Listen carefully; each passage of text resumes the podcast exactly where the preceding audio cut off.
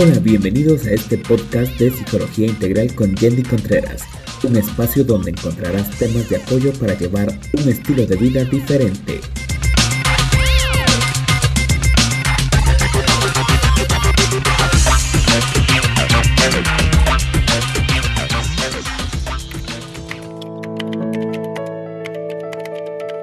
Desde hoy puedes seguirnos en redes sociales como Psicología Integral YesC. A través de nuestras redes sociales te mantendrás informado y encontrarás contenido actualizado.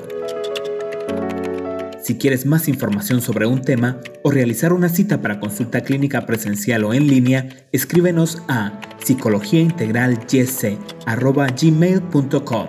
Cuenta con nosotros.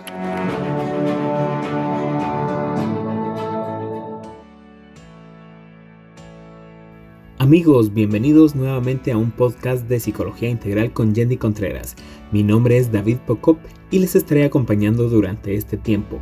Licenciada Yendi, gracias por estar nuevamente con nosotros. Cuéntenos qué tenemos para hoy.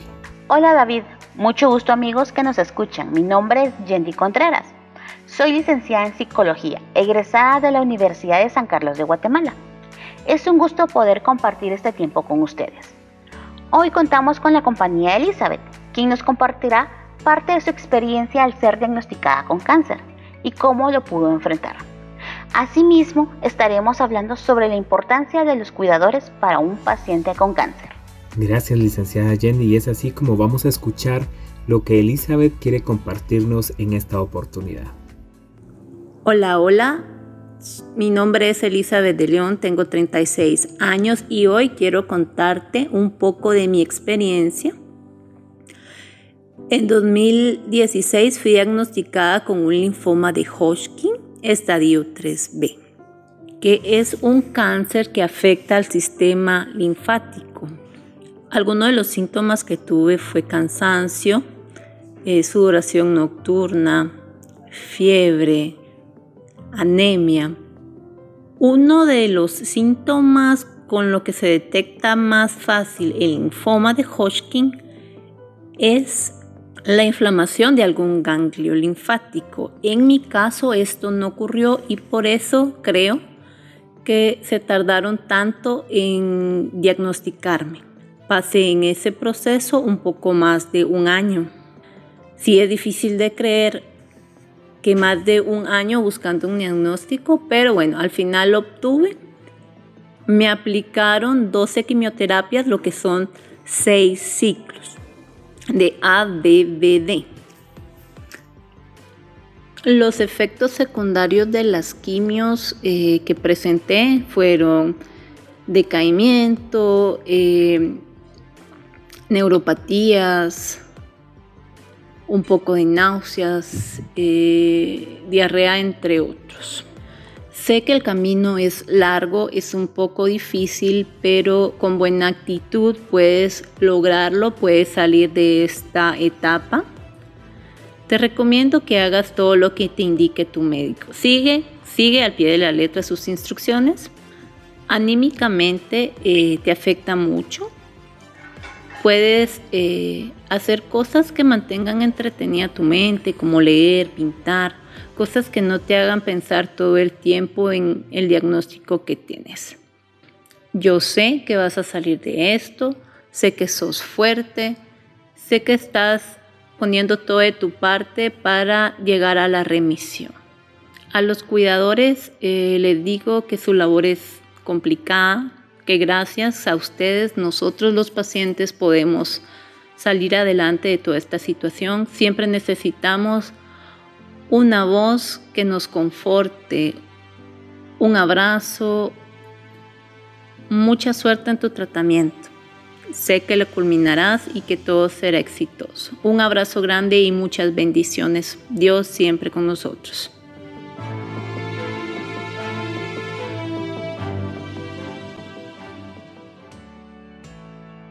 Muchas gracias a Elizabeth por contarnos parte de su experiencia y lo difícil que llega a ser esta etapa.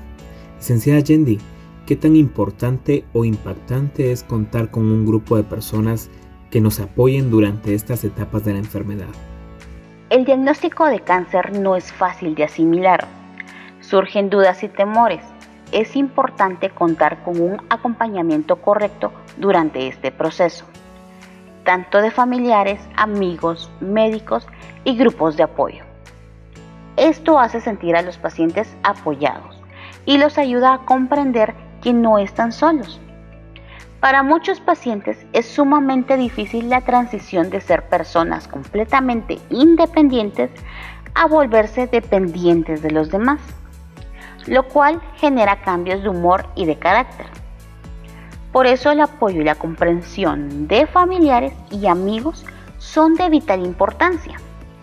Hay estudios que correlacionan la supervivencia de los pacientes y el impacto emocional de tener apoyo durante los procedimientos, demostrando así la importancia de los cuidados emocionales para conseguir mejores resultados. Escuchábamos que Elizabeth nos hacía mención sobre cuidadores. ¿Quiénes son los cuidadores y cuál es la función de un cuidador? Los cuidadores son familiares o amigos de un paciente que necesita apoyo y cuidados para cubrir sus necesidades básicas. Y aunque todos los miembros de la familia contribuyan con el cuidado, siempre existe uno que sobresale más o que lleva el control de todo y a este es a quien llamamos el cuidador principal. Este es el que asume los cuidados del familiar en mayor grado de responsabilidad. Los familiares que cuidan del paciente desempeñan una función importante en el manejo del cáncer. Contar con su cooperación e incluirlos como núcleo de la atención médica desde el principio se consideran ingredientes fundamentales para el tratamiento eficaz del cáncer. La mayoría de equipos de oncología ahora reconocen este hecho y tratan de incluir a los familiares que prestan su asistencia en la planificación y en la toma de decisiones relacionadas con el tratamiento y su ejecución. Según estadísticas, el 83% de cuidadores son mujeres. Entre ellas, 43% son hijas, 22% esposas, y un 7.5 son nueras. El 60% de los cuidadores son personas que viven en el mismo lugar que el paciente. Esto debido a que es muy recomendable que el cuidador permanezca junto al paciente el mayor tiempo posible. Licenciada Yendi, ¿puede darse el caso de que alguna persona nos está escuchando y tiene esta función ahora, acompañando a una persona con cáncer? ¿Cuál es el impacto que tiene el cuidador principal? A menudo la persona que toma el papel de cuidador va adaptándose a las necesidades del paciente conforme van surgiendo. Al principio el cuidador no es consciente de que será el miembro de la familia sobre el que va a recaer la mayor parte del esfuerzo y las responsabilidades del cuidado, y que la situación puede extenderse, y conforme pasa el tiempo, el paciente puede que exija más dedicación en todos los niveles. El cuidador tiende a sufrir la enfermedad igual o más que el paciente, porque uno como paciente le toca resistir lo duro de los tratamientos, pero el cuidador le queda solo esperar y ver que el paciente logre aguantar los tratamientos. Y esa impotencia de no poder hacer nada es la que crea frustración porque como familia quisiéramos hacer mil cosas para que nuestro familiar no pasara por esto. Y muchas veces les toca pasar este proceso en silencio, porque nos enfocamos más en animar al paciente, en estar pendientes de él, pero muy pocos se preocupan por el cuidador. Y este es el que lleva toda la carga en sus hombros. Al igual que al paciente, a los cuidadores también les cambia la vida. En relaciones familiares, si es parte de la familia, se tiende a enfocar más en el paciente que en el resto de los familiares y con el tiempo esto se va resintiendo. En su tiempo libre, el cual muchas veces deja de existir, porque estamos tan pendientes del paciente que no nos damos tiempo de tomar un respiro y descansar de todas las responsabilidades que tenemos en el estado de ánimo. Y este es sumamente importante, porque el cuidador tiene influencia en el estado de ánimo del paciente si el paciente ve al cuidador con optimismo, el paciente empieza a sentirse optimista. Al igual que si el cuidador se muestra angustiado, el paciente lo nota y puede percibir que algo malo está pasando. De la misma manera, con cualquier emoción que podamos proyectar, tanto positiva o negativa. Si el cuidador está frustrado, enojado, estresado, el paciente va a adoptar dicho estado de ánimo. Por eso es importante que como cuidadores aprendamos a controlar nuestras emociones y nos permitamos desahogarnos cuando sea necesario. Somos seres humanos y nos podemos cansar. Es cierto, nuestra prioridad es el paciente, pero si nosotros no estamos bien, no podemos cuidar a quien más nos necesita. Durante esta etapa de, de la enfermedad, vemos que la atención dentro de la familia cambia y es una etapa donde se puede presentar diferentes tipos de problemas dentro de la familia. ¿Nos puede comentar un poco sobre esto y cómo afrontarlo? Algunas familias presentan conflictos internos que pueden conducir a dificultades en la comunicación dentro de la familia. Muchas familias no constituyen un núcleo familiar felizmente unido y la tensión de atender un familiar con cáncer puede reavivar conflictos no resueltos o crear nuevos conflictos. Es importante que se promueva la comunicación para evitar este tipo de situaciones. Claro, no todo es negativo para los cuidadores.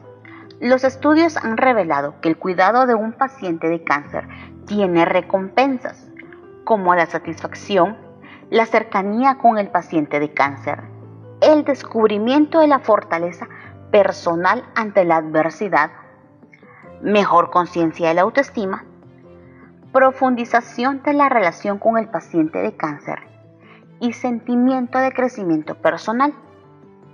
Esto porque durante esta etapa nos llevaron al límite y descubrimos nuestras fortalezas y debilidades y pudimos trabajar en ellas. Realizamos cosas que jamás pensamos que podríamos hacer. Licenciada Yendi, ¿cómo podemos estar preparados para ser un cuidador principal? Para una persona que está pasando por esta etapa de la enfermedad? ¿Cuál es su consejo? Nadie nos prepara para asumir esta responsabilidad. Hay que comprender que la mayoría de las veces los miembros de la familia o amigos no saben cómo reaccionar ante la enfermedad y pueden no estar presentes de la manera adecuada o de la manera que nos gustaría, por no saber cómo gestionar la situación, no porque se quieran alejar de nosotros. En este sentido, las organizaciones terapeutas y grupos de apoyo cumplen un rol fundamental, ya que acompañan al paciente y brindan el toque humano durante el tratamiento. No solo sirven para tranquilizar, sino que permiten conectar con otras personas que están pasando una situación similar. Permiten recibir consejos, orientación y brindar espacios de expresión y reflexión. El trabajo en equipo multidisciplinario, que incluye profesionales, familiares y amigos son esenciales para atravesar este momento en la vida. Muchas veces dejamos a un lado el papel del cuidador. No vemos la importancia que tiene esta persona sobre el tratamiento del cáncer. Nos enfocamos muchas veces en apoyar al paciente pero quien lleva la mayor carga son los cuidadores. Y gracias a ellos, muchas veces los pacientes podemos seguir adelante. Porque con su trabajo, con su dedicación, con su amor, nos demuestran que hay algo por qué luchar, hay alguien por quien seguir luchando durante este tratamiento. Muchas veces los cuidadores no se dan cuenta del papel tan importante que juegan al apoyarnos y al dedicar su tiempo por nosotros.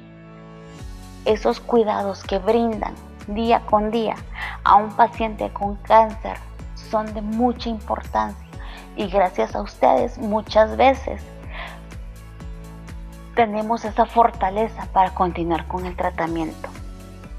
Gracias a ustedes podemos decir, vamos a la siguiente quimioterapia, vamos a la siguiente radioterapia, porque sé que hay alguien que está luchando por mí y no me está dejando solo. Y esa fortaleza que esa persona tiene también me fortalece a mí y me anima a seguir adelante. Así que cuidadores, muchas gracias por su apoyo, gracias por su dedicación.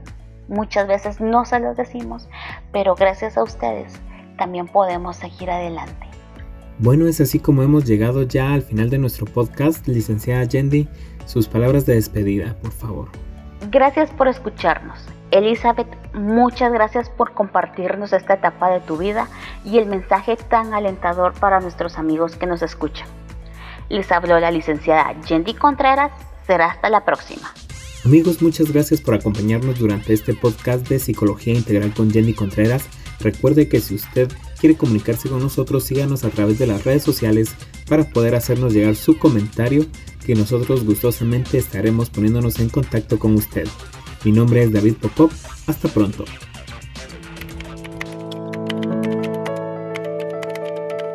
Desde hoy puedes seguirnos en redes sociales como Psicología Integral YC. A través de nuestras redes sociales te mantendrás informado y encontrarás contenido actualizado. Si quieres más información sobre un tema o realizar una cita para consulta clínica presencial o en línea, escríbenos a psicologiaintegralyc.gmail.com. Cuenta con nosotros.